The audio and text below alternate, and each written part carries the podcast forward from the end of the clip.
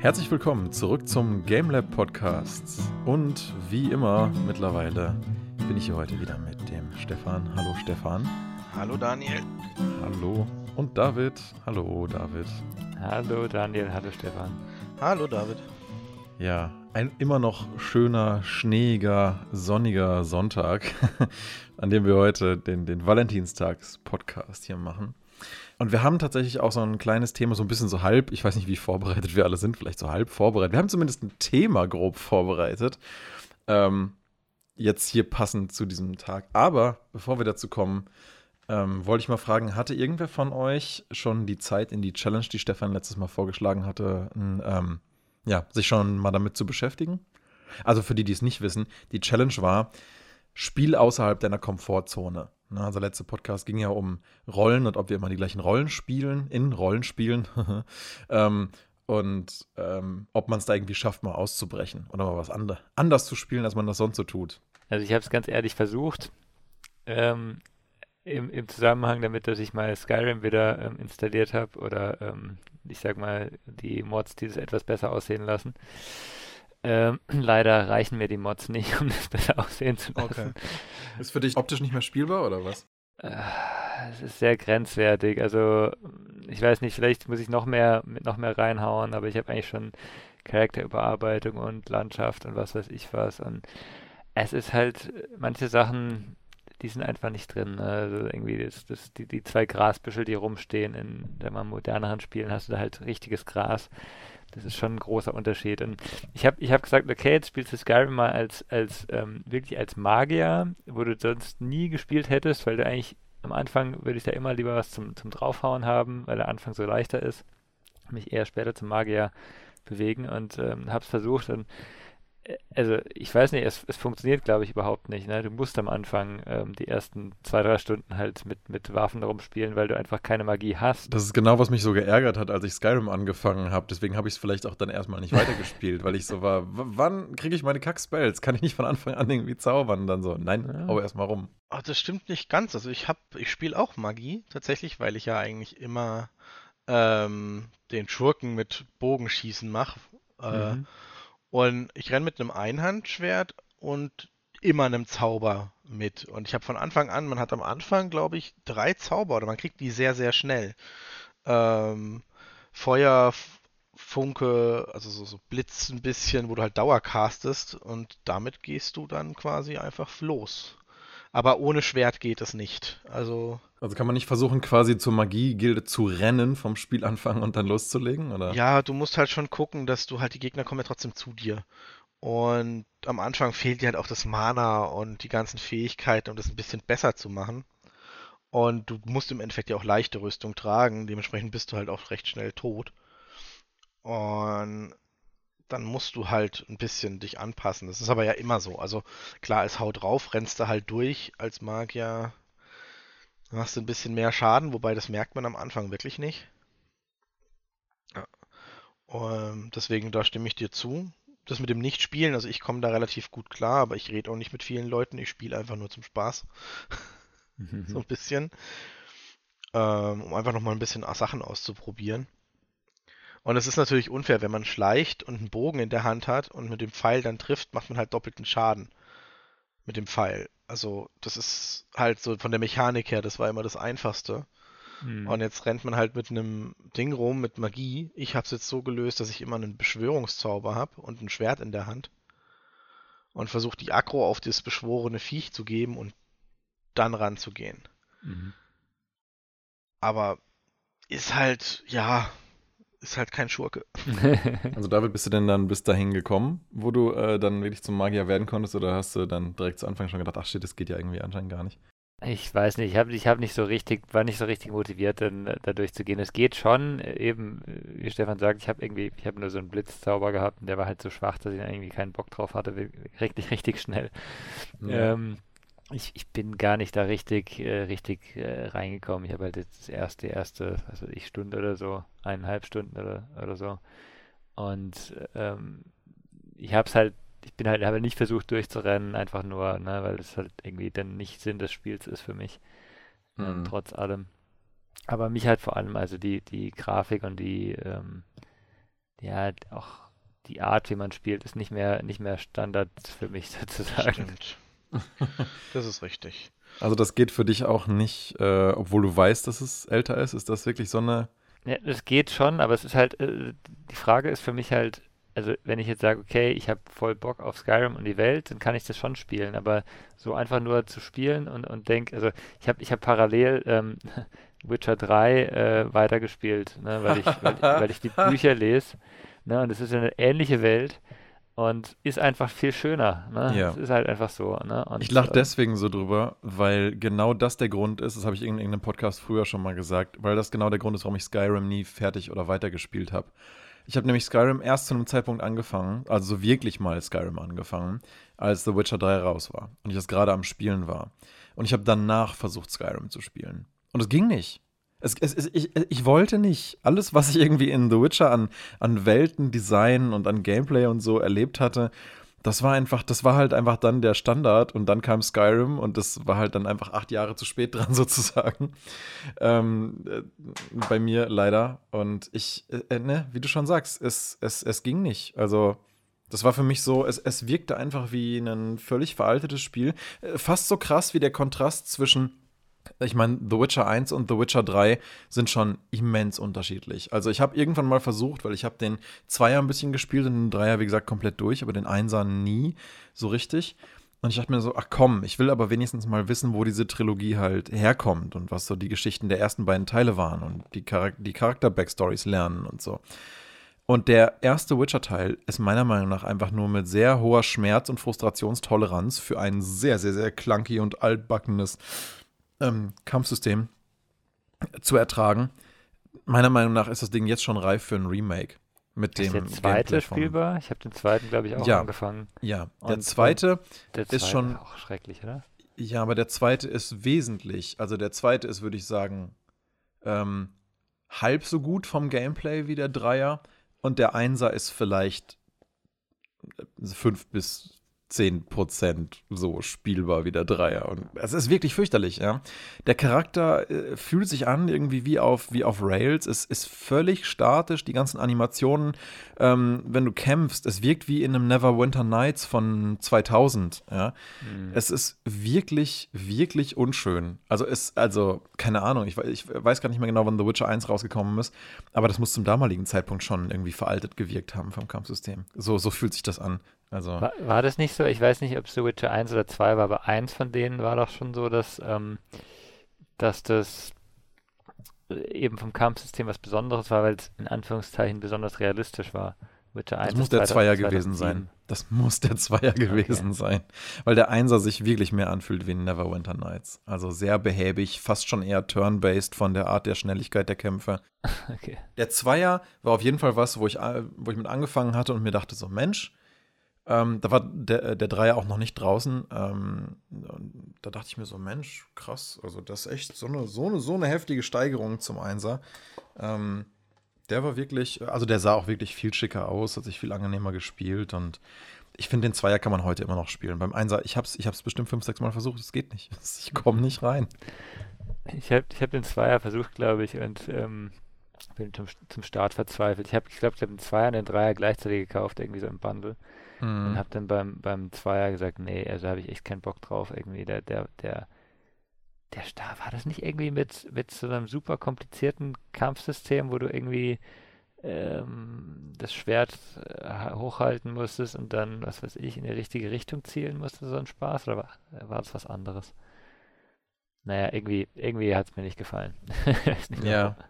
Aber zurück zum Thema vielleicht, ähm, Stefan. Ich meine, du hast ja jetzt, du hast ja jetzt gesagt, du, du spielst, ähm, du spielst äh, Skyrim als Magier und äh, wie ist das jetzt für dich insgesamt? Also tatsächlich ist das ja nur so ein Versuch gewesen und mit Skyrim Mhm. hatte ich ja diese, diesen Vorschlag gemacht. Ja. Ich habe mittlerweile auch ein anderes Spiel schon angefangen, ja. ähm, aber tatsächlich habe ich mir dann überlegt, erst vor kurzem habe ich überlegt, geht es dann schon weit genug mit dieser Challenge in Anführungsstrichen, weil gerade bei Skyrim habe ich so überlegt, okay, Taschendiebstahl. Ich meine, ich würde doch jetzt nicht die Leute beklauen.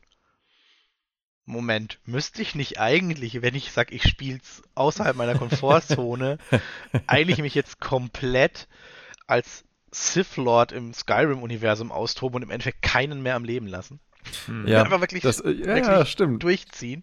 Ja, das ist schon richtig, weil ich habe immer ein riesiges Problem damit, den Bösen zu spielen, der die, die, die bösen Mechaniken, sage ich mal, wirklich voll ausnutzt. Ja? Ich versuche das immer schon relativ rechtschaffen und ordentlich zu spielen und hier vielleicht ein bisschen Zynismus und so, aber nie wirklich so richtig abgrundtief böse oder so. Ja, genau. Aber du kannst ja im Prinzip in ähm, Oblivion und Skyrim und so weiter ja auch. Ich habe das dann irgendwann, als ich Oblivion aufgehört hatte und diesen doofen Spielfehler hatte, dann habe ich halt einfach die ganze Welt dann noch abgefuckt. Dann habe ich mich quasi habe ich das Spiel deinstalliert und dann war fertig. Aber am Ende habe ich dann, als ich wusste, jetzt ist alles egal, da habe ich überhaupt erst angefangen, mal ein paar NPCs zu killen in der Stadt.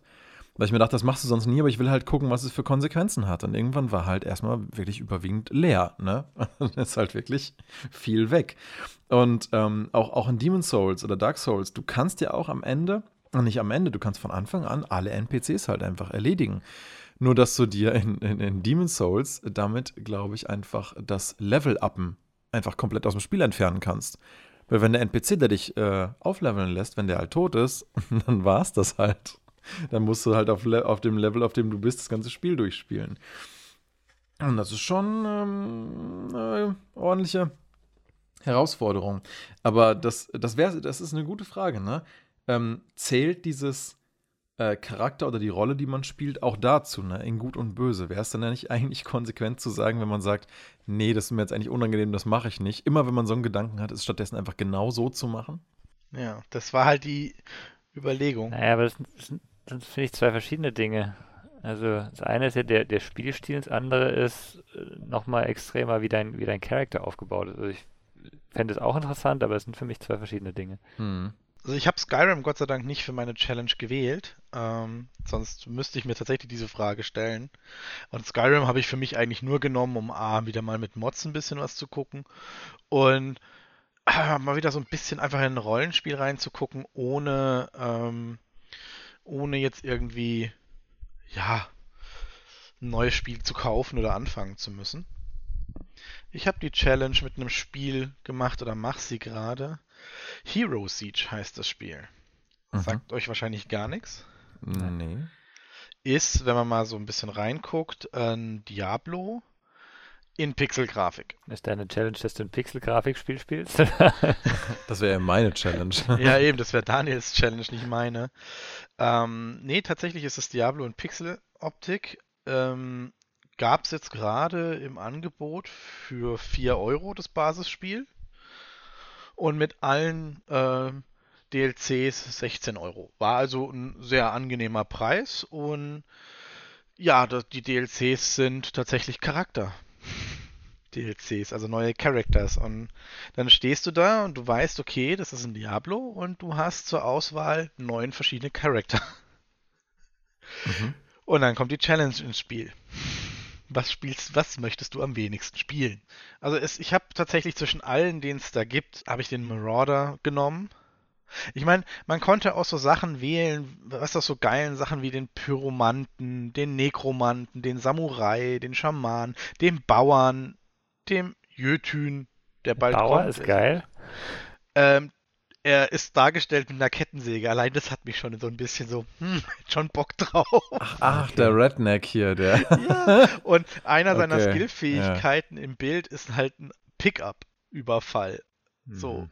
Ruf, rufe nach dem Pickup des Hinterwäldlers, um seine Feinde zu überfallen. Ich meine, das klingt dann schon wieder auf so eine Art. Klingt halt total lustig. nach Diablo, hä? Ja, ich meine ja, das, ähm, ja, das kommt eigentlich, das Diablo-Teil kommt ja eigentlich eher, weil da geht es eher um das ganze looten. Also um diese du ganzen. halt eher, also von der Mechanik halt ist genau. es grundlegend so ein, so, ein, so ein Hack and Slasher einfach. Hack and Slash mit Leveln. In jeder, in jeder Ebene gibt es einen Teleportstein, der dich zurück teleportiert. Du hast Akte und es fällt jede Menge Loot. Also, ich würde fast sagen, man kann das durchaus mit Diablo äh, so ein bisschen ranziehen. Und dann habe ich mich halt für diesen Marodeur entschieden der für mich so wirklich so der am wenigsten interessante Charakter war, ist. Und habe mich dann immer gefragt, mache ich mir damit das Spiel kaputt? Weil ich irgendwie denke, okay, ich habe jetzt irgendwie so einen Scheißcharakter genommen. Fazit, also mein bisheriges, ich bin noch nicht ganz durch. Es macht schon Spaß. Also das Spiel sowieso, also muss man ganz ehrlich sagen, es hebt sich halt auch ein bisschen ab, weil du kannst Relikte finden, die dein ähm, zufällig, also es ist tatsächlich nicht so, dass du immer an derselben Stelle dieselbe findest und die äh, ergänzen deinen äh, Charakter zufälligerweise, also du kriegst einen Begleiter oder du bekommst äh, plus 1% mehr Attack Speed oder ähnliches und hast auch dann so zusätzliche Attacken über die Relikte und wenn du stirbst, verlierst du die Relikte einfach. Also du fängst dann halt wieder alle Stärken, die du dir über die Relikte angeschafft hast, äh, würden halt einfach verschwinden. Und je nachdem, wie stark du halt durch die Relikte warst, wirft dich das natürlich ein Stück weit zurück. Ähm, du hast Unmengen an Loot. Ich blick's immer noch nicht so ganz, was da abgeht. Es gibt sogar 14 Charaktere, sehe ich hier gerade so ein Bild. Es ist, es ist, es ist, äh, es ist richtig viel. Also 12, 14, 15, 16, 17, 17 werden es bald. Also habe ich jetzt gerade, ich habe gerade aufgemacht, um einfach mal anzugucken und nicht 3, 6, 9, 12, 15, 16, 17, äh, sogar 18. Ja, also Unmengen an Charakteren. Und es macht echt Spaß. Der Marodeur ist, äh, also ich habe eigentlich immer, du hast die linke Maustaste zum Attackieren in 1, 2, 3, 4. Und ich benutze die linke Maustaste und das war's. Also der Marodeur, so wie ich ihn spiele, baut auf sehr viele passive Fähigkeiten. Er hat so eine, also egal welche Waffe du ihm ausrüstest, er tut sie im Endeffekt an eine Kette und wirft die und zieht sie immer wieder zu sich zurück. Das ist im Endeffekt seine Standardattacke. Und die tust du dann halt äh, mit Hilfe von passiven Fähigkeiten einfach strecken.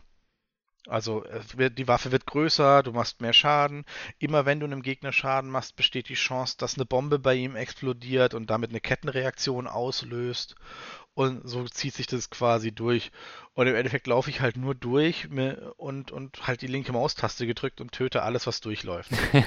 Aber es klingt ja eigentlich irgendwie doch nach Spaß. Aber warum wolltest du den ursprünglich nicht spielen oder warum wäre das nicht so dein Playstyle gewesen? Weil ich hätte mich dann tatsächlich am ehesten, also einfach vom Spaßfaktor und von dem, was mich halt am ehesten anzieht, wäre halt nicht sowas.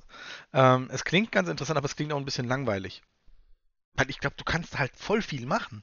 Mit richtig geilen Fähigkeiten kannst du bestimmt richtig coole Sachen machen. Und vielleicht habe ich mich auch einfach bei Marodeur für die langweiligste Sache entschieden. Kann auch sein, weil man kann ja natürlich mehrere Sachen skillen. Ähm, aber ich glaube, dass so der Bauer, wenn du dann mit einem Pickup durch die Gegend, wenn dann so ein Pickup angefahren kommt und die Gegner überfährt, das macht, glaube ich, auch noch richtig Laune. Weißt du, so. Oder wenn du dann einen Dämonentöter spielst oder sowas, der dann halt auch mit Waffen rumrennt oder eine Amazone. Da hast du dann einfach so, oh geil, auch wieder so Fähigkeiten, die du halt schon kennst von anderen Spielen oder so, wo du halt damit reinnimmst. Der Nekromant stellt man sich vor, gut, da kommen halt Zombies, die dir dann helfen und ähnliches. Und der Marodeur rennt halt rum und wirft mit seiner Waffe. Okay. Was wäre was wär, was wär denn der Charakter gewesen, den du am liebsten sonst gespielt hättest? Ich hätte keine Ahnung gehabt. ich hätte ausprobiert. Also tatsächlich, wenn du sowas wie der Schamane, mhm. das gibt's da auch. Der heißt mhm. auch Schamane. Ähm, sowas wird mich interessieren ich glaube, ich hätte mich einfach auch durchprobiert. Ich hätte mir viel Zeit genommen, auch ein Scharfschütze, das ist ein Bogenschütze. Ich glaube, ich hätte einfach viele Charaktere durchprobiert. Um zu gucken, so die ersten zehn Minuten mit jedem Charakter mal reingeguckt, mal die Skills durchgelesen, einfach um zu gucken, was sie können. Hm. Ähm, so habe ich halt geguckt vom Namen her und vom Ding her, was wird mich am, am wenigsten ansprechen. Und dann gab es halt die Dämonenbrut oder den Marodeur. Ähm, und da war so, wow, nimmst den Marodeur, mal gucken. Und dann stand ich echt zwischendrin so kurz, ich, das ist jetzt auch so, habe ich jetzt ein Tief in dem Spiel? Weil habe ich tatsächlich so ein bisschen so ein Tief, weil es am Anfang wirklich super smooth durchging und jetzt hängt es halt ein bisschen so. Liegt es am Charakter? Liegt es am Spiel? Habe ich jetzt doch das Spiel, mache ich mir das damit kaputt, dass ich jetzt den Marodeur gewählt habe? Weil ich halt meine least Favorite äh, Class gewählt habe. Ähm, naja, ich finde ich find so ein bisschen, man weiß ja nicht, ob es die Least Favorite ist, ne? Wenn du so ja. viele hast. Ähm, das ist, glaube ich, glaube ich, gar nicht so einfach. Also dann müssten die alle super unterschiedlich äh, gestaltet sein. Das kann man jetzt ja wahrscheinlich noch gar nicht so richtig beurteilen, ne? Also von den Fähigkeiten, klar, kann man ein bisschen reinschauen. Also man kann sich die Fähigkeiten der Spiele, der einzelnen Charaktere auch quasi im Charaktermenü alle anschauen und durchlesen. Also eben der Bauer mit seinem Pickup-Truck oder was hat er hier, Reifenbrand, gibt Hinterwäldlern die Chance, einen LKW-Reifen zu starten. Aber das liest sich an sich schon ziemlich lustig. Also ich glaube, das ist schon so ziemlich funny. Ähm, während der Marodeur halt eine Fähigkeit hat wie hüpfende Granate. Der Marodeur wirft eine springende Granate, die mit jedem Aufprall ihren Schaden erhöht. Ist halt ein anderes Ding wahrscheinlich und du musst halt gucken, wie kriegst du das am besten ins Spiel integriert. Ich habe gesagt, nö, ich mag die Fähigkeit nicht so. Weil das ist so ein bisschen schwierig zu kalkulieren, wie nah ist der Gegner jetzt bei dir, wie viel Schaden machst du damit und ähm, da muss man halt echt, also es, es, es, ist schwierig, das Spiel macht halt echt auch seinen, seinen Schwierigkeitsgrad und ich muss sagen, dafür war es echt gut zum Testen und auch um die Challenge zu machen. Aber ich glaube, ich werde danach definitiv nochmal spielen. Ich glaube nämlich, dass das Spiel einen echt guten Endcontent haben wird. Aber mit einer anderen Klasse. Ich meine, ich erinnere mich jetzt gerade, dass ich mal bei Dragon Quest 8 versucht habe, dieses Spiel nur mit Faustkampf durchzuspielen. Denn für mich ist Dragon Quest 8 so das schlimmste Paradebeispiel dafür, dass ich immer das gleiche spiele. Weil ich einfach weiß, dass es in diesem Game bestimmte Builds und bestimmte Waffengattungen gibt, dass wenn du dich auf die spezialisierst, du im Endgame halt eigentlich die letzten Quests nur mit diesen Builds wirklich gut schaffen kannst. Und weil du halt die entsprechenden XP auch am Ende nur zusammengefahren bekommst und eine entsprechend hohe Crit-Chance hast. Das geht halt nur, wenn der eine Charakter die Axt und der andere Charakter den Speer hat. Aber du kannst prinzipiell auch alle drei Waffengattungen, die jeder Charakter für sich genommen hat, ignorieren und sagen, du gehst auf Faustkampf und steckst da deine Punkte rein. Da kriegen die Charaktere teilweise halt lustige Sachen dazu, die irgendwie ganz witzig sind, so als Skills zu haben. Aber ähm, im Endgame kriegst du es halt dann einfach dann nicht mehr auf die Reihe. Ne? Ich hatte einmal diesen Faustkampf-Playthrough angefangen und das irgendwann dann auch sein lassen, meine ich mich zu erinnern weil das Spiel einfach zu hart geworden ist. Und du bist aber nicht stark genug, um hinterher, hinterher zu leveln. Und keiner der Shops und keiner der Crafting-Sachen, die du machen kannst, bringt dir noch was, weil du kannst ja eh keine Waffe ausrüsten. Das ist, äh, ja. Ähm, vielleicht versuche ich das, äh, mein, die Frage, die sich da bei mir gerade so stellt im Kopf ist, macht diese Challenge vielleicht nicht sogar fast am ehesten Sinn bei Spielen, die man schon kennt? Weil, wie David gerade schon richtig meinte, wir, wir, wissen ja jetzt zum Beispiel gar nicht, ob bei Hero Siege die anderen Klassen vielleicht auch irgendwie cool wären. Aber vielleicht macht das ja sogar noch Sinn, gerade bei Spielen, wo man halt weiß, wie man es eigentlich am besten und am liebsten spielt, gerade da sich dann zu sagen, nein, ich mache jetzt mal genau das, wovor ich mich eigentlich immer gedrückt habe, wo ich immer dachte, so, nee, das ist bestimmt nicht vernünftig.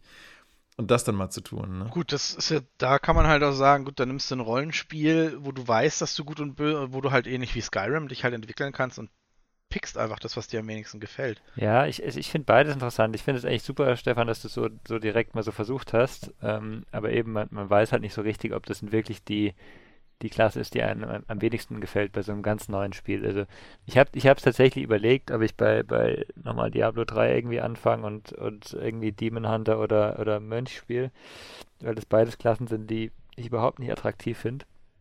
Ähm, und äh, habe es aber jetzt eben nicht gemacht, aber eben das, das wäre halt genau so ein Fall, wo man sagen kann, okay, ich habe die schon einmal irgendwann gestartet und fand es halt nicht besonders toll. Äh, mal schauen, was passiert, wenn man eben doch weiterspielt. Ne? Gewöhnt man sich doch dran, ähm, zum Beispiel. Ne? Gerade bei Diablo 3 fände ich das ehrlich gesagt ein, ähm, eigentlich einen guten Experiment-Container dafür, weil ähm, die Klassen in Diablo 3, also bei allen Design-Flaws, die man, wo man sagen kann, ja, okay, mh, der Progress der Charakterklassen ist halt sehr gut konzipiert. Das heißt, jedes Level hast du irgendeinen neuen Skill oder eine neue Rune für den Skill den du gerade irgendwie vorher freigeschaltet hast. Das heißt, jedes Level bekommst du ein neues Werkzeug in deiner Toolbox zum Ausprobieren. Und zum Beispiel stellst du dann als Hunter irgendwann fest, ach Mensch, diesen einen Pfeil, diesen Elementarpfeil, den ich erschießen kann, der kann ja sogar mit dieser einen Runi jetzt plötzlich vollkommen anders funktionieren. Und auf einmal merkst du so, oh Mensch, der Skill, den ich die ganze Zeit blöd fand, der ähnelt jetzt aber mehr so dem und dem. Und das finde ich jetzt eigentlich doch ganz cool. Also gerade Diablo 3 finde ich ist da ein sehr gutes Beispiel, wo man, gerade wenn man selber in einer langsamen Pace durchspielt und das Spiel Level für Level entdeckt, ist es meiner Meinung nach am besten, was so das Entdecken der Charakterklasse angeht. Wenn man nur hochgezogen wird von jemand anderem, dann merkt man das nicht so richtig. Aber wenn man mhm. jedes Level für sich genommen erlebt, hast du jedes Level ein neues Tool zum Ausprobieren und das 60 Mal hinten, mhm. das 59 Mal hintereinander. Und das finde ich eigentlich schon immens gut gemacht so. ach nee, mittlerweile geht es ja sogar weiter. Es sind jetzt, jetzt sind es ja 70. Ich weiß noch nicht mehr, ob zwischen 60 und 70 noch so viel passiert mit dem Skill Progress. Ich glaube eher Passives. Aber ja, also ähm, das äh, kann ich so als Experiment-Kontext eigentlich fast nur empfehlen dafür. Also ich, ich, ich finde, es stellt sich heute so ein bisschen raus, dass wir zwei, zwei Arten haben. Ne? Die eine ist eben Klassen oder ähm, Spielmechaniken zu wählen, die einem nicht so liegen vielleicht. Und das andere ist tatsächlich ähm, bei Rollenspielen diesen ähm, ja, gut oder böse Wechsel sozusagen zu machen, sage ich mal. Oder vielleicht auch was Extremeres einfach zu wählen. Es gibt ja sicher auch, auch Spieler, die sagen, okay, ich bin halt mal das, was mich gerade jetzt interessiert zu dem Zeitpunkt, sind irgendwie so mittendrin ähm, und weder komplett gut noch komplett böse, aber die könnten dann zum Beispiel sagen, okay, ich spiele jetzt mal jemand, der wirklich absolut gut ist, nie eine Fliege was zu Leide tut. Das wäre auch interessant. Mhm. Ne? Ja, oder also zum Beispiel, was mir jetzt halt so, zum Beispiel nehmen wir Horror, also ich glaube, da ist Daniel bei mir. Ähm, Horizon Zero Dawn, ich weiß, würde ich das jetzt spielen oder ähm, Ghost of Tsushima? Ähm, die Spiele sind ausgelegt, dass du relativ viel Freiheit hast und ich bin dann trotzdem jemand, der halt versucht zu schleichen und eher dahin zu skillen, dass man halt eher im Unbekannten richtig gut Schaden macht und dann halt zu sagen, okay, das mache ich jetzt nicht, weil du kannst auch, das Spiel ist auch so konzipiert, dass du Haut drauf machen kannst. Also musst du auch Haut drauf jetzt spielen. Gerade bei Ghost of Tsushima zum Beispiel ist das, glaube ich, sogar nochmal eine komplette Umgewöhnung. Oh Gott, bei Ghost of Tsushima kann ich das, glaube ich, gar nicht. Ja, so. aber es kann das Spiel und das ist das Wichtige. Ja. Das Spiel ist darauf ja. ausgelegt, dass du sowohl schleichend und äh, hier gegen den Samurai-Kodex quasi spielst, aber du kannst auch einfach reinrennen und versuchen zu kämpfen. Und genau das wäre jetzt so quasi das, wo man dann sagt, okay, ich muss mich jetzt halt zwingen, auch wenn ich das Spiel zum ersten Mal spiele, ich weiß, das Spiel bringt mir ja beide Varianten direkt am Anfang bei. Ich spiele jetzt die Variante und zieh's durch. Und es kann halt mhm. passieren, dass halt das Spiel dann vielleicht für dich kaputt gemacht wird. Natürlich ist es blöd, aber ich glaube, das ist halt die Challenge, die dazu gehört. Also ein Spiel zu nehmen, das man schon 10.000 Mal gespielt hat. Fand ich bei Ghost of Tsushima aber ehrlich gesagt gar nicht so schlecht von dem bisschen, was ich jetzt bisher davon gesehen habe, dass du halt, ähm, dass es halt beides absolut valide Spielweisen sind. Also entweder du schleichst dich halt an und versuchst halt möglichst unentdeckt zu bleiben, oder du rennst halt rein und machst gegen einen nach dem anderen Gegner halt so Standoffs. Das ja, geht nicht. Ist, wie, es geht nicht? Nein. Du kannst den Standoff gegen einen machen ja. Und dann kannst du ihn skillen, dass du es gegen drei machen kannst und vielleicht später auch nochmal gegen fünf. Aber nachdem ah, okay. du das einmal gemacht hast, kommen die anderen auf dich zugerannt in dem Dorf. Hm, okay, das heißt, du kannst nur nutzen am Anfang von einem Gefecht, um zu demoralisieren und dann. Ähm um vielleicht einen bis drei zu töten und wenn du Glück hast und du weit genug geskillt hast, sie zu demoralisieren, genau. Ansonsten musst ah. du kämpfen. Okay. Und es kann durchaus hart werden. Also wenn du entdeckt wirst, also als ich es noch gespielt habe, Laden, also entdeckt werden, laden. Entdeckt werden, laden. Weil da war Heimlichkeit angesagt. ja, das, äh, so spiele ich das auch oft. So, jetzt haben wir schon die erste halbe Stunde rum und jetzt sind wir noch, jetzt haben wir schon wieder ganz schön viel über unser Thema hier mit den Challenges gequatscht. Aber ähm, ich werde mal gucken, ob ich hoffe auch, dass ich da mal ähm, dazu komme. Vielleicht mache ich es ja sogar mit Ghost of Tsushima. Mal schauen. Ja, bitte. Ich will das Fluchen hören. Das hört man dann bis nach Freiburg. Gucken wir mal. Was ich eigentlich heute äh, passend zum Valentinstag mal be bequatschen wollte oder einfach mal äh, so in den Raum werfen wollte, äh, sind so, so diese ganzen äh, Romantic Game Systems in Spielen irgendwie. Ist, ob das was ist, was ihr überhaupt nutzt oder das einfach nur so rein, rein funktional äh, da, wo es halt auftaucht oder ob ihr solche Sachen gänzlich ignoriert in Spielen. Meinst du Hand Dating Games oder redest ähm, du schon von nein, hochwertigeren? Ich rede, ich rede, tatsächlich einfach von sowas wie, sagen wir mal, dem System in, wo wir es gerade davon hatten, The Witcher, dass du halt verschiedene Love Interests irgendwie haben kannst. Ah. Oder, ähm, keine Ahnung, ich meine auch, eins der ersten Reviews, die David für die äh, GameLab-Plattform geschrieben hatte, war über das Game Dream Daddy. Was, was war das nochmal?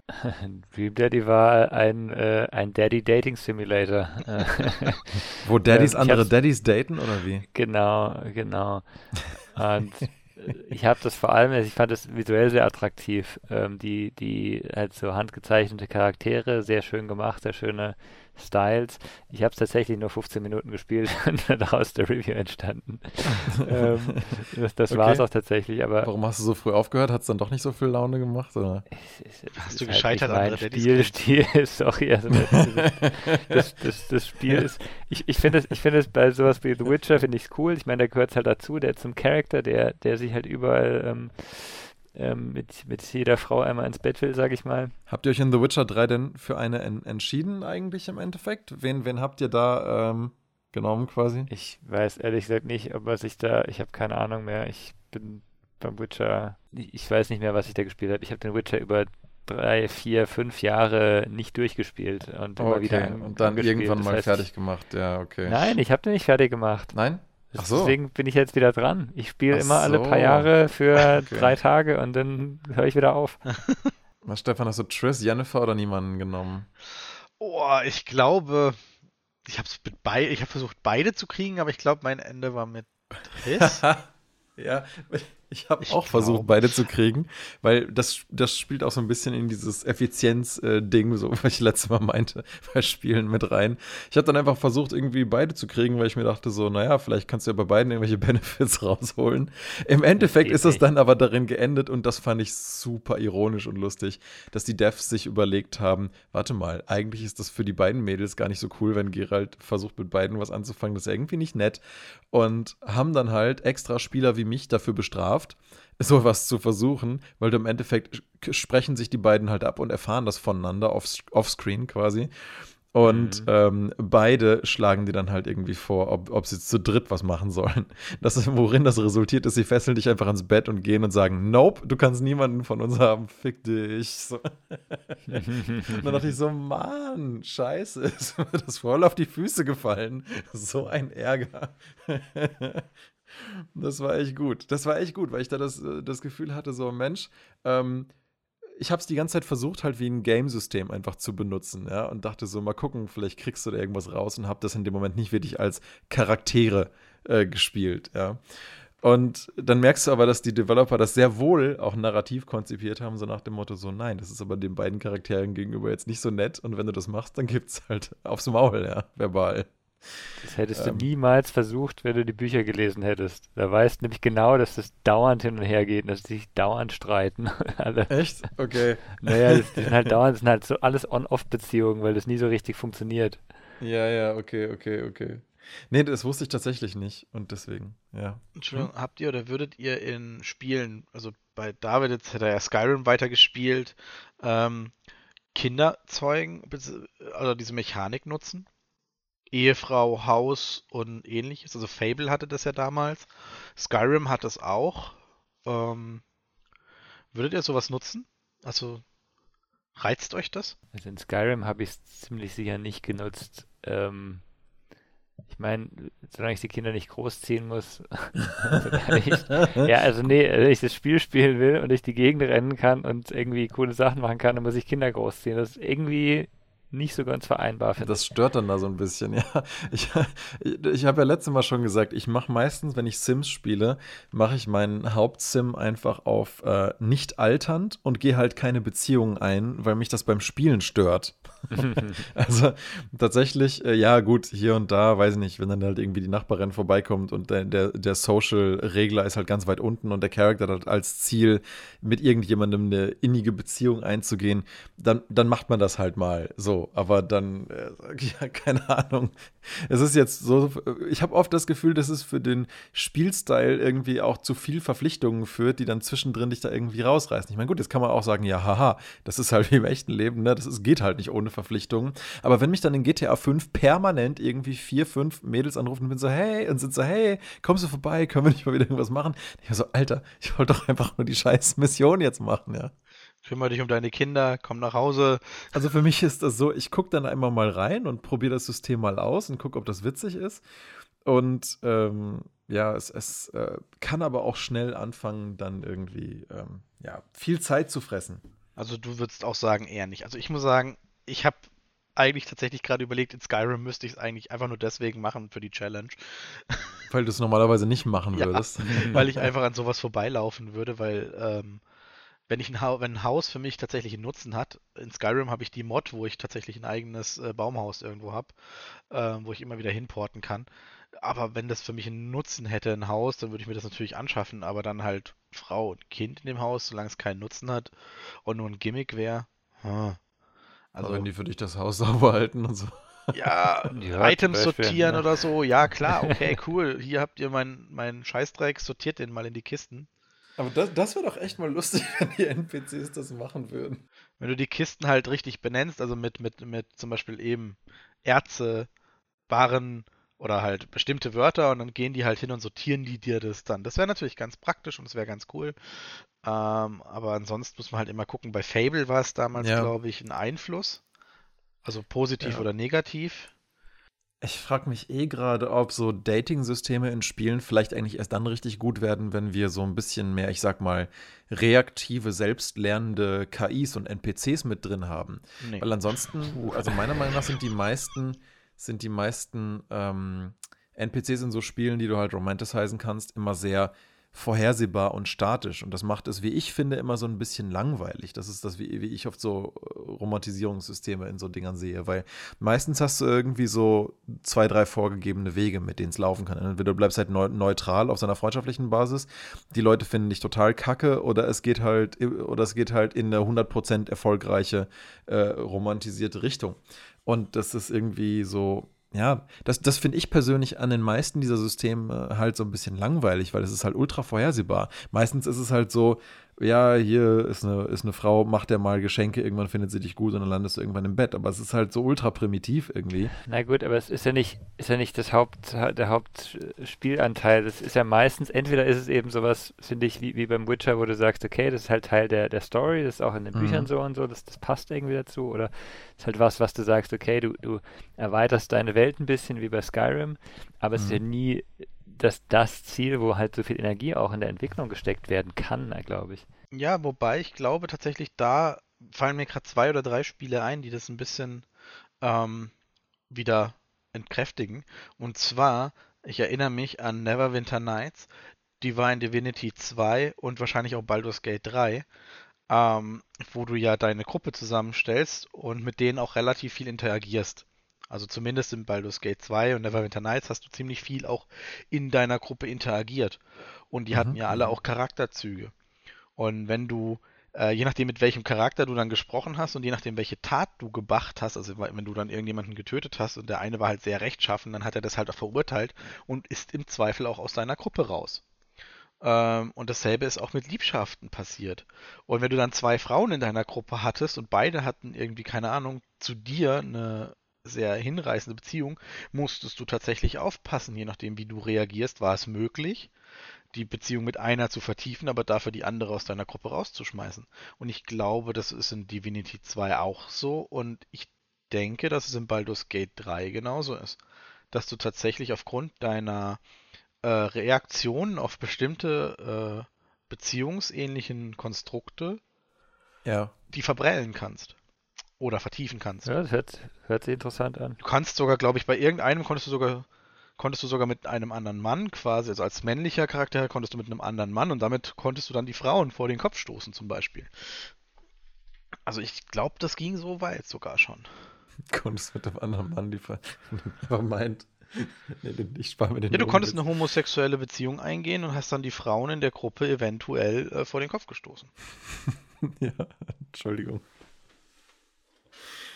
Ähm, ich glaube, das ist sogar bei Baldur's Gate 3 mit auch dabei. Und ich weiß nicht, ob das nicht sogar bei hier ähm, Mass Effect auch war.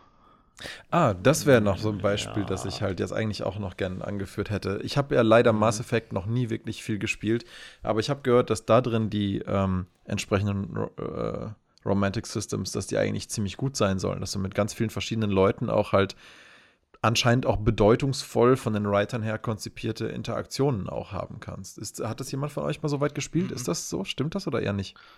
Eh nicht. Du kannst es, du kannst es so oder so auffassen, ne? Also, sag mal so, ähm, es ist auf jeden Fall gut gemacht. Ich meine, das, das äh, liegt da, glaube ich, auch einfach an dem sehr guten Dialogsystem und, und sowas, das du hast. Du, egal mit wem egal ob es romantisch ist oder nicht, hast du halt sehr gute Dialoge, die auch die Reaktion der Leute dann mit dir äh, beeinflussen. Ne? Ähm, aber jetzt auf, auf das äh, bezogen ist, mit wem du halt ähm, romantische Beziehungen haben kannst, ist das auf jeden Fall sehr, sehr vielfältig. Ich glaube, fast mit jedem sogar. Mhm. Ich weiß nicht, ob es mit einem Roboter geht, aber ähm, grundsätzlich funktioniert es schon sehr gut. Bedeutungsvoll ist halt immer die Sache. Ähm, ich glaube, die, ja, nee, das, äh, die, die Sache ist halt, wie spielst du das Spiel? Ne? Willst du eben das Spiel spielen und zum Beispiel alles ausprobieren? Ne? Das hast, hast du vorhin mal gesagt, äh, sozusagen. Dann versuchst du halt mal mit allen ins Bett zu gehen. Ne? Egal, ob das jetzt für deinen Charakter von Bedeutung ist oder nicht. Ne? ähm, und, und dann sagt dir halt das Alien irgendwann, naja, ich habe doch keinen Bock drauf, ne? so ungefähr. Ähm, unter Umständen. Ähm, du kannst aber auch sicher sagen, eben du spielst den, den Charakter so, dass du halt, ähm, ja, das ist wieder die Frage für mich, wie, spielst du gut oder böse auch, ne? Äh, eben, was willst du machen? Ähm, ich, ich meine, ich meine mich zu erinnern, dass es auf jeden Fall auch ähm, gegenseitig dann schon deutlichen Einfluss hat aber nicht so stark wie jetzt Stefan in deinem Baldur's Gate Beispiel, dass du halt der eine nicht mehr mitgeht sozusagen. Also ich glaube, dass das also auf jeden Fall, was ich mich erinnere, also ich habe es mit den Beziehungen glaube ich nicht ausprobiert, aber mhm. mit zum Beispiel, wenn du einen Rechtschaffenen dabei hattest, also einen Paladin zum Beispiel, und du hast halt keine Ahnung irgendwie echt jemand böse, also jemand Gutes oder Dorfbewohner oder irgendwie jemanden beklaut oder so, dass der das halt irgendwann nicht mehr gut findet und dann wirklich sagt, sorry, aber ich bin raus. Mhm. Und das war, glaube ich, schon im Zweier, beziehungsweise bei Neverwinter Nights schon so, dass du solche Interaktionen machen konntest, beziehungsweise dass es so weit ging. Echt, an Einser von Neverwinter Nights erinnerst du dich noch? Boah, das ist echt lange her. Fand, also ich, ich, erinnere mich vor allem an den glatzköpfigen Charakter mit seinem Hamster. Der Barbar, der mit seinem Hamster unterwegs war. Ich glaube, das war einer von diesen Rechtschaffenen, bei dem du immer aufpassen musstest. Der war zwar nicht sehr intelligent, aber der, der hat immer auf seinen Hamster aufgepasst. Und wenn du gegen Tiere dann irgendwie grundlos vorgegangen bist oder so, dann hat er das eigentlich nie so gut gefunden. Ja, mal, mal so jetzt äh, anders gefragt. Also es gibt ja scheinbar offensichtlich gerade bei Rollenspielen ähm, oft diese Mechaniken da drin Ne, macht ja auch irgendwie, also äh, besonders Sinn. Ich glaube, bei, bei so Actionspielen und sowas, da macht es halt vielleicht mehr so als Nebenstory oder so, ist es interessant, aber insgesamt ähm, braucht man das nicht unbedingt. Ähm, findet ihr, dass es jetzt eine, eine, wichtige Sache ist eben? Sollte die, sollte da ein Fokus drauf gelegt werden oder ist es eher eben auch so ein, so ein Nebenteil, der einfach halt da ist, den man nutzt oder nicht? Das ist echt eine gute Frage. Also, ich finde, das hängt halt das ist so zweierlei. Ich finde, einerseits hängt das sehr vom Kontext ab, in dem das in so einem Spiel präsentiert wird, weil viele Spiele gerade aus dem asiatischen Raum tappen so in die Falle, den Protagonisten zum Haremleiter zu machen. Also, dass mhm. du halt, jedes Mädel, was dir entgegenläuft, ist halt ein potenzieller Love Interest. Und das finde ich halt ultra langweilig und das gehört meiner Meinung nach einfach nur weg, weil es einfach scheiß doof ist, ja. Weil, weiß ich nicht, für mich macht das einfach den, den Charakter und die ganze Welt und die ganzen weiblichen Charaktere einfach nur unglaubhafter. Und das ist einfach immer so ein Immersion Breaker für mich, wenn das einfach so in, in so eine Richtung geht. Ähm, aber wenn halt der Kontext irgendwie passt, ich habe jetzt leider gerade kein wirklich gutes Beispiel. Ich habe eher viele Negativbeispiele, glaube ich, die mir gerade spontan einfallen. Aber wenn der, äh, wenn, wenn der Kontext halt passt und wenn es den Charakteren und der Erzählung allgemein was beiträgt, dann finde ich, find ich das eine sehr gute Sache an sich, wenn es das gibt. Aber, und da komme ich halt zum zweiten Fall der Beantwortung aus meiner Sicht dieser Frage ist, aber auch nur, wenn es auf eine Art und Weise konzipiert ist, die nicht total vorhersehbar und nicht einfach nur wie ein reines, wie eine reine Arbeitsliste wirkt, weil hm. dann ist es halt, wenn, wenn, wenn aus diesem System einfach so das Spielsystem offensichtlich wird, dann finde ich es halt schlecht und wenn es schlecht gemacht ist, finde ich, kann es genauso gut raus. Dann hätte ich es lieber nicht in einem Game. Aber grundlegend, ja, ich lasse mal Stefan beantworten, weil ich habe da, glaube ich, noch eine interessante Anschlussfrage. Puh, also ich muss sagen, ich brauche die Systeme eigentlich fast nicht. Also ich spiele eigentlich nie mit diesen, ach komm, jetzt rede mit dem, dass du ihn kriegst oder so, es sei denn und weiß halt vorher, okay, wenn du das jetzt machst und du heiratest sie, bekommst du keine Ahnung, äh, noch eine Inventartasche oder so und du weißt, du brauchst es. Weil, Wie in echt? ja. kriegst du nur welche weggenommen. genau. Ja, in echt ist es ja eher andersrum. Meine ich ja. Dann aber, verlierst du ja deine Inventartaschen ja, und dein Geld. Ähm, aber nein, also tatsächlich ich weiß nicht, ich nutze es nicht oder ich nutze es vielleicht auch unterbewusst nicht, weil ich will das Spiel eigentlich dann in der Hauptstory spielen. Ähm, die Nebenstories sind dann meistens so, ja, okay. Äh, bei Witcher hat sich halt immer so ergeben. Da war es ja im Endeffekt quasi, hattest du nur die Frage, willst du mit mir, hm, ja oder nein? Ja, okay, warum nicht? Schadet ja nicht. Gibt eine schöne Sequenz, passt schon. äh, aber ansonsten, äh, weiß ich nicht, ich würde auch nicht mehr, ich würde auch nie solche Spiele, glaube ich, spielen, die wirklich ganz gezielt darauf ablegen. Also, also da gibt es ja auch ein paar Dating-Spiele. Ich weiß nicht, ich glaube, ich würde die nicht spielen. Außer jetzt zum Jux für was, was, jetzt, was jetzt genau meinst du? Was für Spiele würdest du nicht spielen? Weil das eine glaube ich dir einfach nicht. Als der Vorschlag kam, äh, mit diesen ähm, über, über für Valentinstag so ein bisschen den Podcast zu machen, habe ich ja schon direkt gesagt, hier den Super Seducer 3.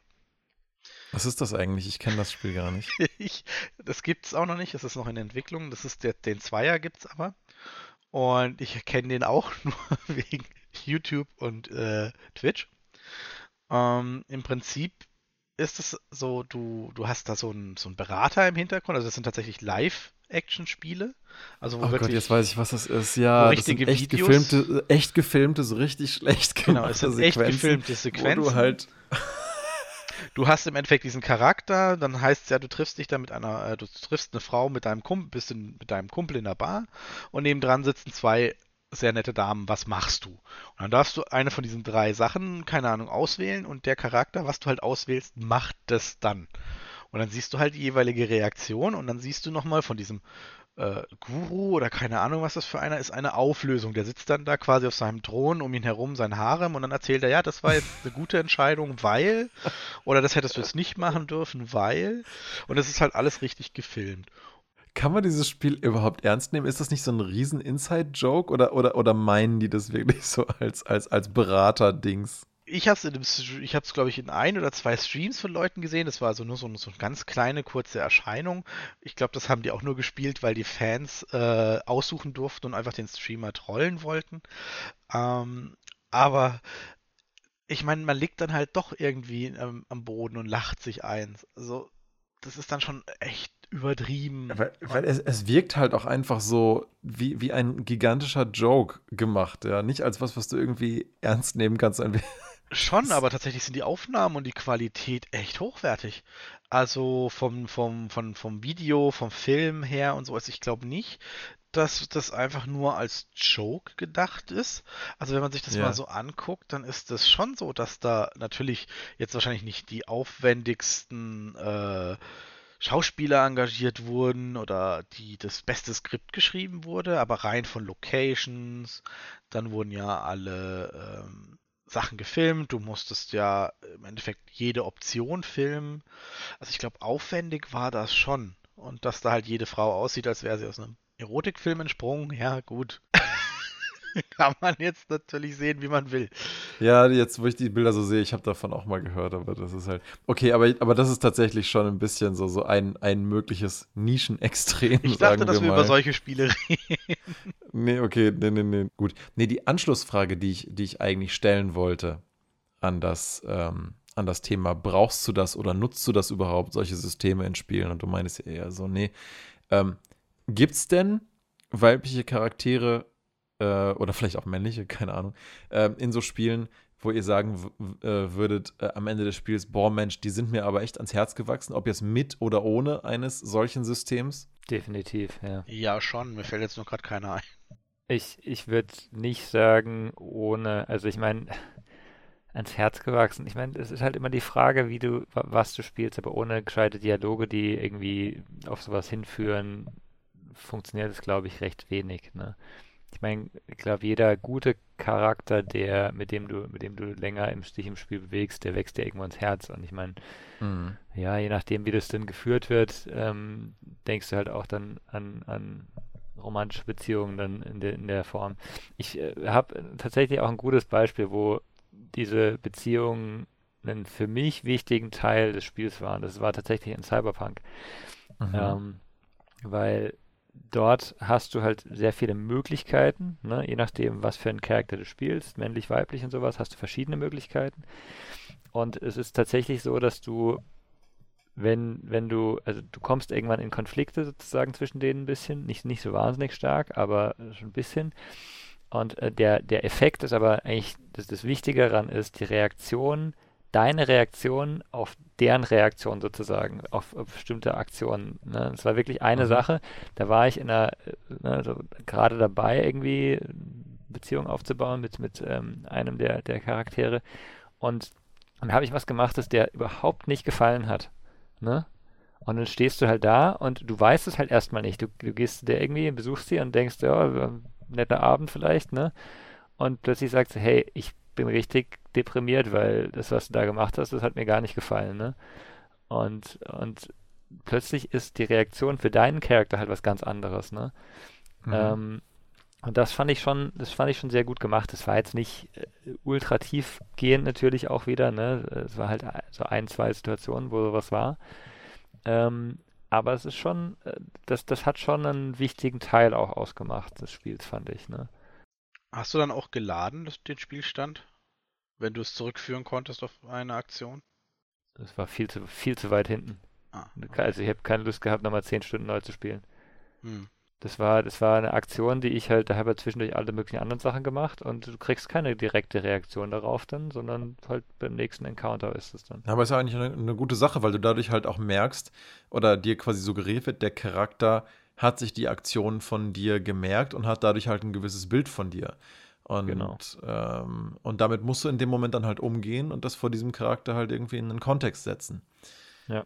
Und dass das dann halt irgendwie wiederum die andere Charakterinteraktion beeinflusst, ist doch eigentlich eine ziemlich coole Sache. Ja, und, und was halt auch noch ist, und ich meine, das ist jetzt mal, ja, das ist vielleicht nur so ein Teil davon, aber ich glaube schon, dass du, wenn du ähm, romantische Beziehungen zu dem Charakter aufpasst im Spiel, dass die einfach die Beziehung an sich halt stärker wird als, als sonst. Ne? Das ist ja im, im echten Leben ja auch so. Ähm, und zu einem gewissen Grad ist es, glaube ich, in Spielen auch so. Und entsprechend ist es dann halt zum Beispiel auch stärker, wenn jemand stirbt nachher oder wenn du ihn nicht retten kannst oder sowas. Ne? Ähm, ich glaube schon, dass das dadurch eine, eine, interessante, eine interessante Mechanik ist insgesamt. Ja, absolut. Ich hatte tatsächlich auch in einem Spiel mal, also ich, ich weiß, ich rede über dieses Spiel doch relativ oft, immer mal wieder, aber einen interessanten weiblichen Charakter fand ich auf jeden Fall in Dragon Quest VIII, die äh, Jessica, mit der du relativ früh auch im Spiel schon durch die Gegend reist. Du hast halt einen Silent Protagonist und eigentlich über die Story hinweg ähm, nicht so wirklich Möglichkeiten, zu diesem Charakter in irgendeiner Form eine romantische Beziehung aufzubauen. Das haben sie im Remake, glaube ich, später so in Teilen als Option so ein bisschen mit reingebracht, weil sie, glaube ich, gemerkt haben, dass der Love Interest den der Protagonist hat, den meisten Leuten, die dieses Spiel spielen, komplett egal ist. Also ich, ich will jetzt nicht sagen komplett egal, weil dieser Love mhm. Interest, der ist schon dir die, die ganze Zeit, ich sage jetzt bewusst nicht, wer das ist, weil das wäre, glaube ich, auch schon Massive Spoiler, zumindest für ein Spielanfang, aber der Kern-Love Interest von diesem Spiel ist dir immer total zugewandt und immer total auf dich fokussiert und sehr positiv und alles. Und ähm, ich weiß nicht, ob es das für mich so besonders langweilig gemacht hat, aber das Problem ist, das Spiel ähm, präsentiert dir nie wirklich den Kontext dafür, warum dieser andere Charakter dich so wertschätzt. Du hast eigentlich nie irgendwas Großartiges getan in der Vergangenheit oder während des Spiels, wo man sagen würde, diese Art von, von Attachment ist irgendwie gerechtfertigt. Und das ist das Einzige, was du von dem Charakter bekommst, weil selber bist du ja irgendwie auch ein äh, Silent Protagonist. Das heißt, du kannst in diese Dynamik auch nicht wirklich viel reininterpretieren, außer aus einer stummen Zwischensequenz aus der Vergangenheit quasi. Das heißt, das war für mich alles total unbelievable.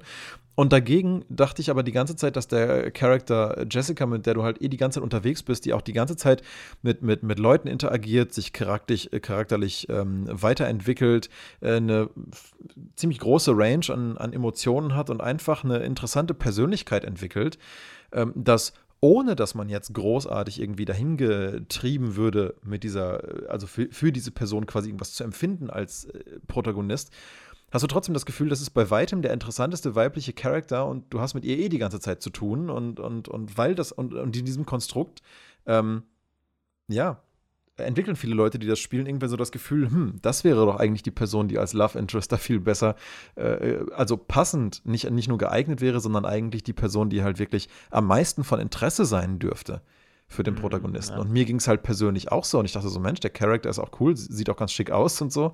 Ja, da dachte ich so, Mensch, äh, ne, das, das wäre doch irgendwie, irgendwie die coolere Entscheidung. Und ich habe das ja nicht hundertprozentig verifiziert. Ich glaube, sie haben das später in dem DS-Remake dann als Option reingemacht dass du halt am Ende bei der, bei der Heirat, am Ende zu, zum Ende des Spiels mit dem eigentlichen Love Interest auch sagen kannst, vorher so, hm, nee, also irgendwie interessiert mich doch eine andere Person mehr und so. Und ähm, ja, das, äh, das finde ich insofern ganz cool, weil sich das halt auch was ist, was sich organisch aus dem Spiel und den interessantesten Charakteren her ergibt. Und wer dann nachher, nachher, den Love Interest heiraten möchte, okay, cool, alles klar. Aber wenn das halt dann noch das widerspiegelt, was du als Spieler während der Reise auch selber entwickelst, äh, ja, eigentlich umso besser. Und dabei passiert über das Spiel hinweg überhaupt nichts, als dass sie äh, vielleicht zwei so leicht flirtige Kommentare mal so in deine Richtung absetzt. Aber das ist auch alles, ja.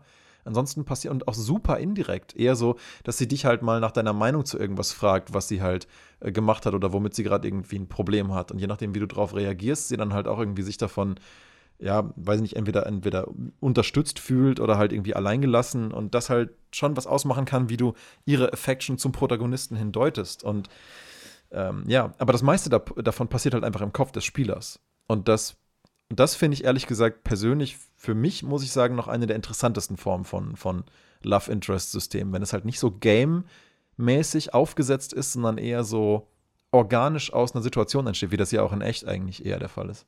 Ja, es ist halt, ich meine, ganz oft ist es halt sehr, ich sag mal, plakativ gestaltet, ne? Die, äh, die Frauen sind halt besonders schön und äh, dann hast du halt die Option und du weißt halt sofort, ja, okay, mit der möchte ich ins Bett.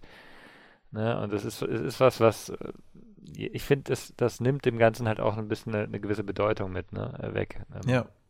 Das meine ich mit Arbeitsliste. Dann ist es halt nur noch so, ich muss jetzt die Checkliste machen, dann geht es ins Bett und dann ist die Situation erledigt. Ja. Äh, genau, oder es ist halt auch offensichtlich einfach. Ne? Du weißt ja überhaupt nicht, ist das jetzt ein, ein interessanter Charakter, ähm, den du vielleicht auch eben äh, attraktiv finden kannst aufgrund anderer Dinge als nur das physische Aussehen, aber es ist meistens schon auf das, Aus, auf das Aussehen reduziert.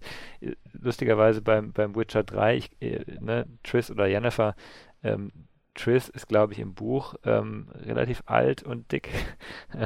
ich weiß nicht, ob das für alle attraktiv gewesen wäre. Ich bin mir nicht ganz sicher. Ähm, ja, ähm, aber die sehen auch alle total gleich aus. Das stört mich auch so ein bisschen in The Witcher ja. 3. Weißt du, ob das jetzt, äh, ob das jetzt äh, Triss ist oder Jennifer oder Kira Metz oder Shani aus dem äh, DLC. Du, Geralt trifft diese Person und ähm, im ersten Dialog weißt du eigentlich schon, das ist ein Charakter, mit dem du halt zehn Spielstunden später ins Bett kannst. Und dann denke ich mir auch so, das ist so öde.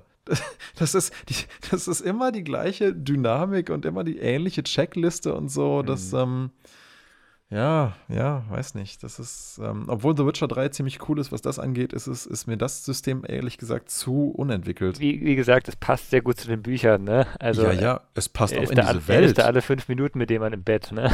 Ja, ja, schon, schon. Aber, aber, trotzdem, ich weiß, was du meinst. Ich sag auch nicht, dass es zum Charakter nicht passt, aber es ist mir genau, persönlich ja. als Spieler einfach zu wenig ja. irgendwie. Es bedient ja eine Gruppe von Menschen, die sich darüber freuen. Und es ist ja auch super, dass sie diesen Mehraufwand quasi betreiben, auch wenn am Ende teilweise ja gar kein Effekt dabei rauskommt. Außer einer Videosequenz. Ja, eben. Aber ich finde, da liegt halt super viel verpasstes Potenzial. Weil schau mal, wir sind bei Videogames in den letzten zehn Jahren so weit gekommen. Es ist ein Medium, was so ziemlich jedes beliebige Thema irgendwie mal, äh, ähm, ich sag mal, in irgendeiner Form wertvoll, nachvollziehbar oder, oder, oder künstlerisch behandelt hat. Ja? Ähm, ich meine, ja, es ist noch nicht so weit wie das Medium Film in seiner, in seiner Range von Themen, aber immerhin gibt es dann jetzt auch so Sachen wie Hellblade Senua's Sacrifice, wo es halt wirklich um, um psychische Erkrankungen und zwar richtig derbe ähm, psychische Erkrankungen geht und, und auch das ähm, wie man damit umgeht. Und das finde ich fantastisch, dass es sowas gibt. Und wir haben die verschiedensten Arten von, weiß ich nicht, natürlich Adventure Stories und so weiter. Aber was, was halt irgendwie, wo wir noch nicht so richtig das gefunden haben, sage ich mal, wie das in Filmen schon seit Jahrzehnten gut funktioniert, mit halt äh, ähm, wirkliche, richtige menschliche Beziehungen auf eine empathisch nachvollziehbare Art und Weise auf der Leinwand abzubilden und da wirklich emotional voll mitzugehen, das sehe ich in Games leider immer noch als so ein bisschen so ein, so ein Manko, das noch nicht wirklich final gelöst ist, sage ich mal, wo es noch kein Template dafür gibt, ähm, wie man zum Beispiel die, die, nennen wir es ja mal im übertragenen Sinne, die, die Kameraeinstellungen oder die Scripts halt machen muss, damit du halt wirklich das Gefühl hast, äh, wieder diese Be Beziehung der beiden Charaktere gerade zueinander ist. Ich glaube, das ist aber auch exponentiell schwieriger im Medium-Spiel, weil du durch die Interaktion des Spielers halt so viele Freiheitsgrade hast. Das heißt, du kannst nicht einfach sagen, das sind die Situationen, über die sich halt diese Beziehung oder diese Bindung zueinander entwickelt hat, sondern wenn du das machen willst, musst du dich entweder darauf verlassen, dass der Spieler das so tut, um in ein Szenario zu kommen, wo dann diese Bindung aneinander irgendwie Sinn ergibt.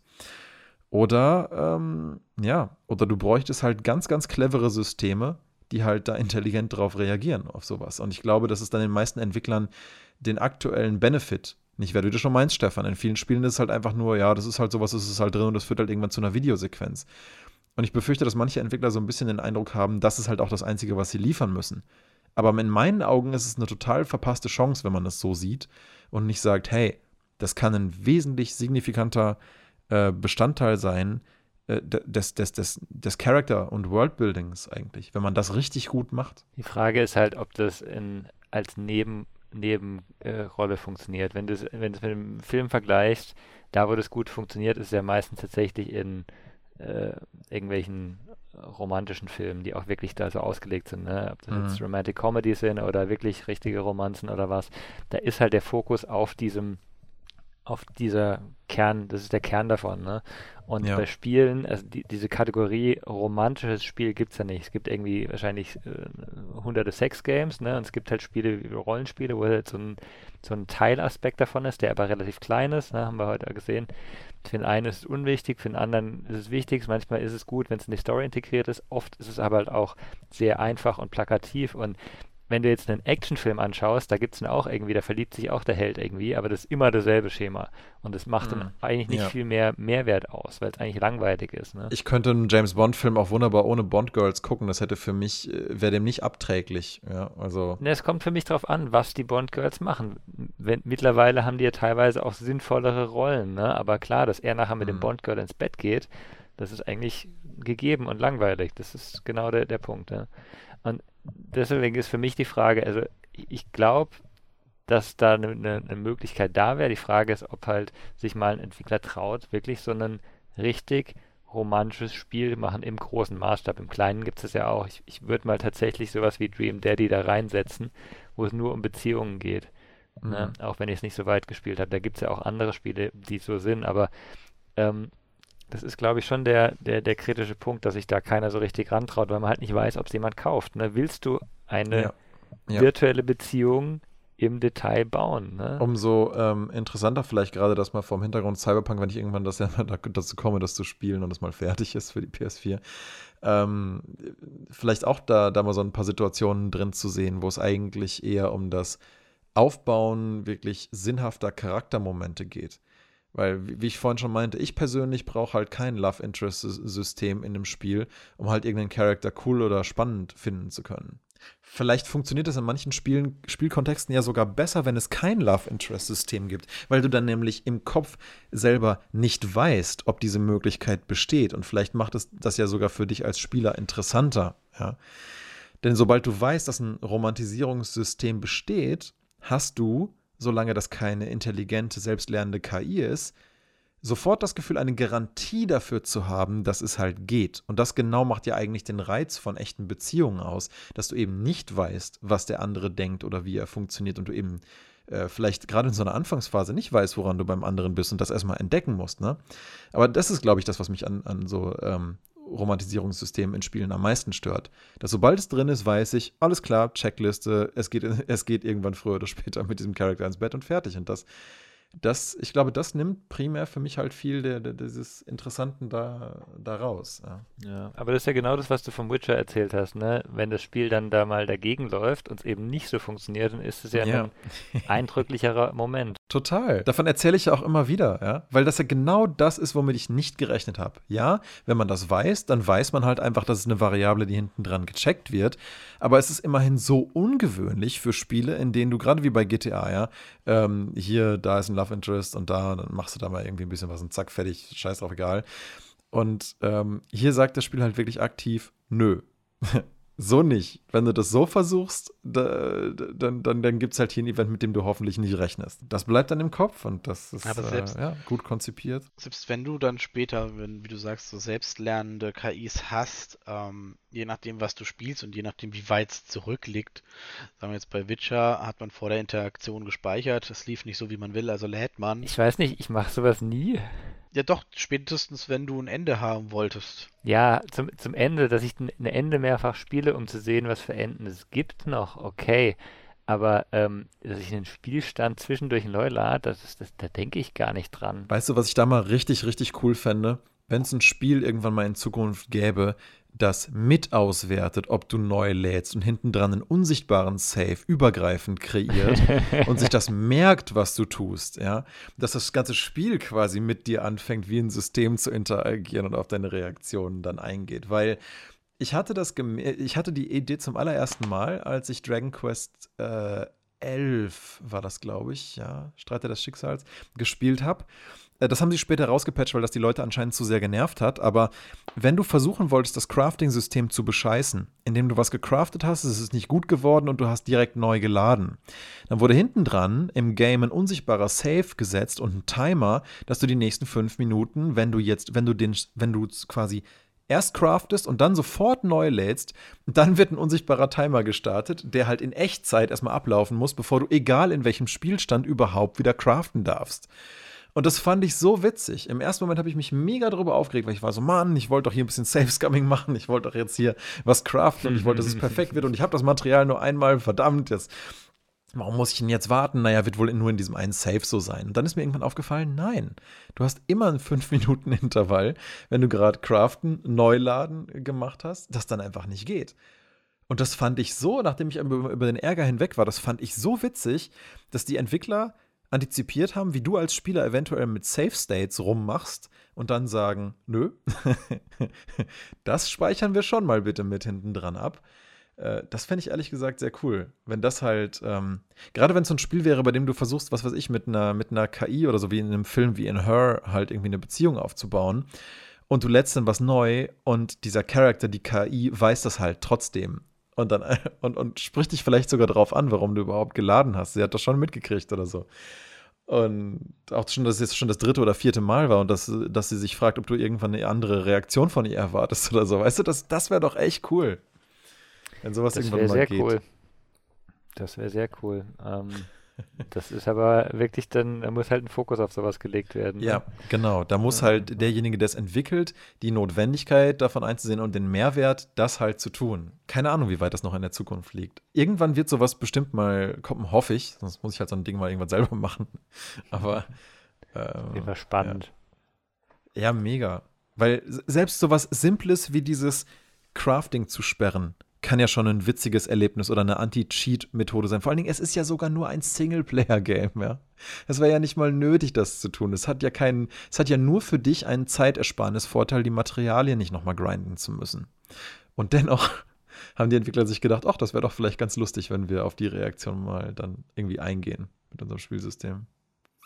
Mensch, da haben wir ja schon wieder irgendwie eine lange Session gemacht. Aber gut, die erste halbe Stunde war ja auch wieder über Challenges. Wo wir ja auch noch weiter gucken werden. Genau. Ähm, tatsächlich, ich habe mir, ich habe mir ähm, äh, Hero Siege geholt gerade für 1,50 oder was es war. Ich finde, es sieht auch gar nicht blöd aus. Also äh, den, den 16-Euro-Pack hätte ich mir jetzt nicht geholt, ähm, äh, einfach so mal, aber ähm, ich finde, es sieht eigentlich nett aus eben und du hast gemeint, es gefällt dir. Ich probiere mal einen anderen Charakter aus, mal schauen. Also ich habe es mir für 16 Euro geholt, weil ich halt zufällig an Steam-Guthaben kam in den letzten Tagen und ähm, dann dachte ich, ach, das hat dich doch jetzt schon länger gereizt und die DLCs sehen eigentlich ganz nett aus probierst es mal aus. Man kann es auch als Multiplayer spielen, das heißt, wir können uns gerne auch mal zusammensetzen und es zusammen angucken. Hat das einen Koop-Modus? Ja. Es gibt einen Multiplayer auf jeden Fall. Ich weiß nicht, ob es Koop oder Multiplayer Online-Koop. Multiplayer ist. Und Koop mit geteiltem Bildschirm. Nochmal von einer. Oh, in Bezug auf unsere letzte Folge. Ja. Ja, also es ist auch plattformübergreifend sogar, also wird angegeben. Ähm, ja nett. Ist, also ich glaube sogar, ich habe sogar gesehen, im Startbildschirm steht sogar, dass es das als App gibt. Sieht man auch auf den Screenshots, wenn man bei Google schaut, dass so links und rechts unten so ähm, simulierte Trigger halt sind im Interface, wenn du es auf dem Mobile spielst. Aber ich glaube schon, also das ist schon, sieht, also man muss halt so die, klar Grafik mögen, man muss ein bisschen den Diablo-Style mögen. Und was mir aufgefallen ist, ist teilweise sehr, du verlierst den Überblick, aber das wirst du merken. Es sieht recht bunt aus, ja. Aber es sieht auf jeden Fall ganz witzig aus. Vielleicht hole ich mir das ja auch mal. Dann kann man es mal zusammen angucken. Mir ist zwar schleierhaft, wie man zufällig an Steam-Guthaben kommt. Das musst du mir bei Gelegenheit mal verraten, aber. Zufällig, Daniel. Nicht planbar heißt das. Das heißt, man kann es nicht nachmachen. Naja, gut, okay, Okay, es war okay. zufällig im Sinne davon, dass ich letzte Woche Geburtstag hatte. Und, ja, genau. Herzlichen Glückwunsch nachträglich nochmal. Dankeschön. Ja, ich muss das ja jetzt. Oh ja, von mir auch. Ein Jahr älter. Da gab es dann halt ein nettes äh, kleines Guthabengeschenk. Das beste Geschenk ever.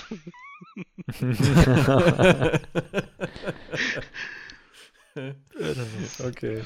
Gut, also ich gucke, vielleicht, vielleicht finde ich auch mal Zeit für Hero Siege. Vielleicht kriegen wir da ja mal eine Koop-Session zusammen hin. Das wäre Und cool. ansonsten, ähm, ja, würde ich dann erstmal sagen, vielen Dank Ja, für diesen Podcast mal wieder. war cool. wünsche euch eine schöne Woche und dann bis zum nächsten Mal. Jo, bis dann. Bis Tschüssi. dann. Ciao. Ciao.